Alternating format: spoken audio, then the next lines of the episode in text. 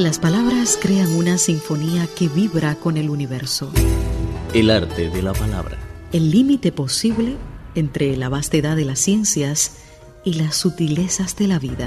Literatura siempre.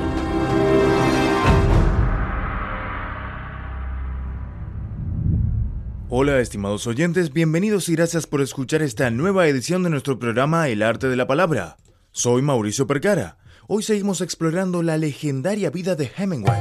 Sentir y conocer la literatura. El arte de la palabra. Literatura siempre.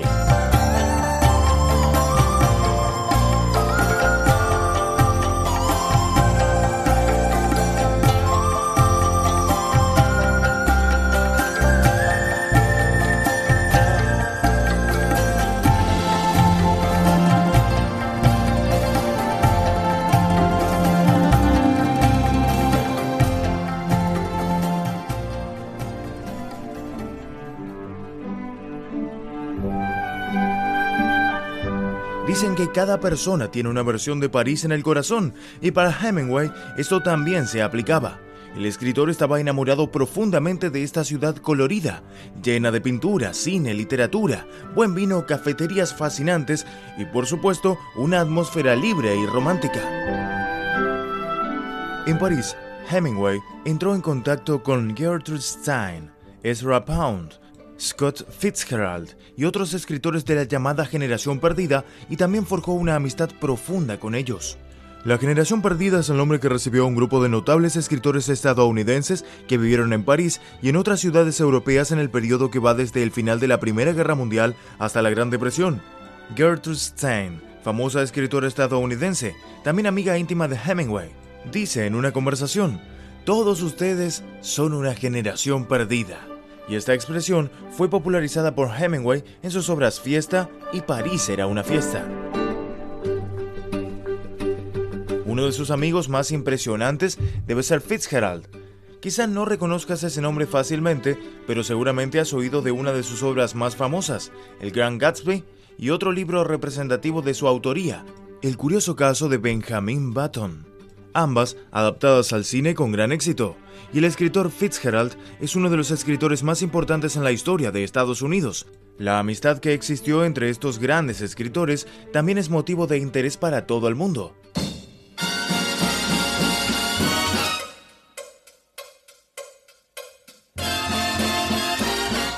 Los dos eran alcohólicos y por lo tanto no debe sorprender que se hayan conocido en un bar de París, y esto ocurrió en abril de 1925, cuando Fitzgerald acababa de publicar El Gran Gatsby y se había convertido en toda una celebridad, apenas tres años mayor que Hemingway, de carácter alegre, sensible e inseguro, mientras que las experiencias en el ejército le daban a Hemingway un carácter fuerte y duro.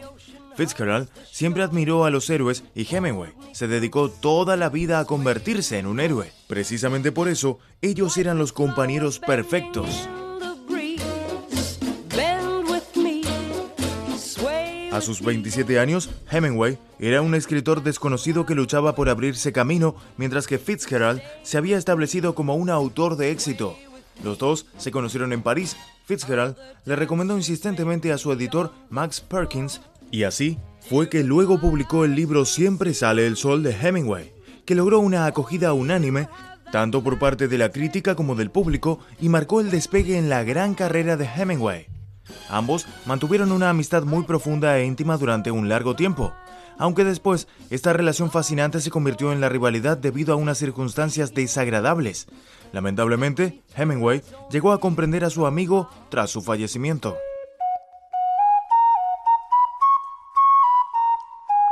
Otro gran amigo de Hemingway fue James Joyce, escritor irlandés reconocido mundialmente como uno de los más importantes e influyentes del siglo XX, y su obra más representativa es Ulises. También conoció a Hemingway en París en los años 20 del siglo XX. Ellos dos frecuentaban beber juntos en bares de París. Joyce siempre peleó con otras personas en los bares, aunque en realidad era muy débil, con problemas de visión y para nada corpulento. Cuando Joyce se involucró en una pelea gritando en voz alta el nombre de Hemingway, él lanzó espontáneamente sin preocuparse de las circunstancias Qué ridículo ver que dos escritores tan grandes pelean en conjunto con otras personas en el bar. El guionista, Shi Han, nos relató una historia sobre la amistad entre Hemingway y Joyce. Un día, Hemingway se hallaba bebiendo solo en el Ritz Bar de París. Por casualidad, oyó que el dueño del bar se quejó de que su amigo Joyce todavía le debía 50 francos. Hemingway quería devolver enseguida el dinero para su amigo, pero luego pensó que no era muy apropiado el momento y se retiró del sitio. Sin embargo, unos días después, Hemingway volvió al Ritz Bar y dio 50 francos al dueño y dijo, mi amigo Joyce salió de París deprisa y no pudo liquidar su cuenta a tiempo. Por lo tanto, me envió el dinero para que se lo devuelva a usted. El dueño cogió el dinero alegremente y así se disipó el malentendido con Joyce.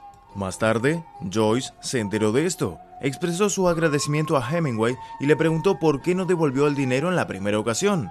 Hemingway le respondió, si hubiera devuelto el dinero inmediatamente al oír al hombre quejándose, seguramente el dueño no me hubiera creído, aunque él supiera que intentaba ayudarte. Todavía quedaría una sombra en su corazón. Después de escuchar su explicación, Joyce abrazó a su amigo muy emocionado. Sin duda, Hemingway era muy fiel a sus amigos y siempre tenía en cuenta sus sentimientos. El señor Sheehan compartió con nosotros otra historia, en este caso protagonizada por Hemingway y Joan Miló, pintor español y uno de los máximos representantes del surrealismo. Hemingway conoció al pintor español Miró cuando estaba en París y los dos se hicieron buenos amigos. Miró pintó un cuadro llamado Granja, que le gustó mucho a Hemingway Miró quiso regalárselo al escritor, pero Hemingway insistió en comprarlo. Él encontró al corredor de la galería y este lo cotizó a unos dos mil dólares. Para Hemingway en aquel momento era realmente un gran número y discutieron el pago para efectuarlo en diez cuotas, pero el corredor le dio unas condiciones muy rigurosas si se atrasaba algún pago no obtendría ni la pintura ni el dinero que se le había pagado con anterioridad. Desafortunadamente, cuando le tocó realizar el último pago, Hemingway no tenía suficiente dinero. Cuando estuvo en la cafetería que frecuentaba, un camarero le preguntó por qué parecía tan triste y preocupado.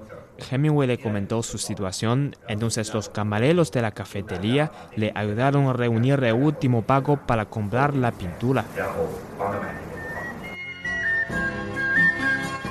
También hay ciertos detalles que no se revelan en esta historia. En aquel entonces, Hemingway vivía en la miseria. ¿Por qué decidió comprar una pintura tan cara? Es que Miló no podía vender sus pinturas durante un largo tiempo y se sentía muy deprimido. Pero Hemingway siempre tuvo confianza en el talento de su amigo y por lo tanto decidió comprar la pintura de Miló para infundirle ánimos. Es sabido que Miló se convirtió en uno de los grandes pintores de la historia de la humanidad.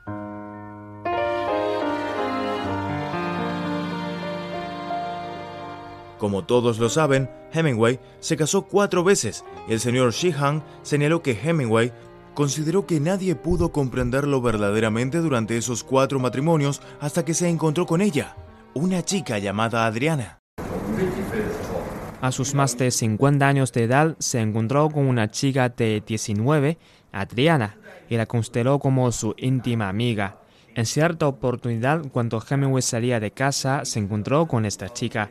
En ese momento comenzó a llover y Hemingway invitó a Adriana a una cabaña para guarecerse de la lluvia. La chica secó su largo cabello mojado al calor de fuego y pidió a Hemingway que le prestara un peine. Él tenía un peine, pero no se lo entregó directamente a la joven, sino que llevó adelante un acto extraño.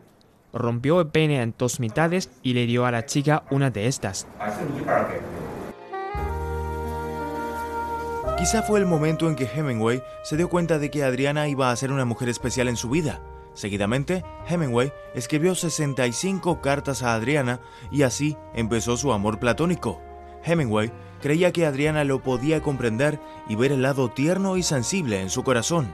Esta chica también le inspiró dos de sus obras maestras, Al otro lado del río y Entre los árboles, y la obra ganadora del Pulitzer, El viejo y el mar, aunque no pudo casarse con esta chica, Hemingway consideró a Adriana como su amor platónico y su alma gemela.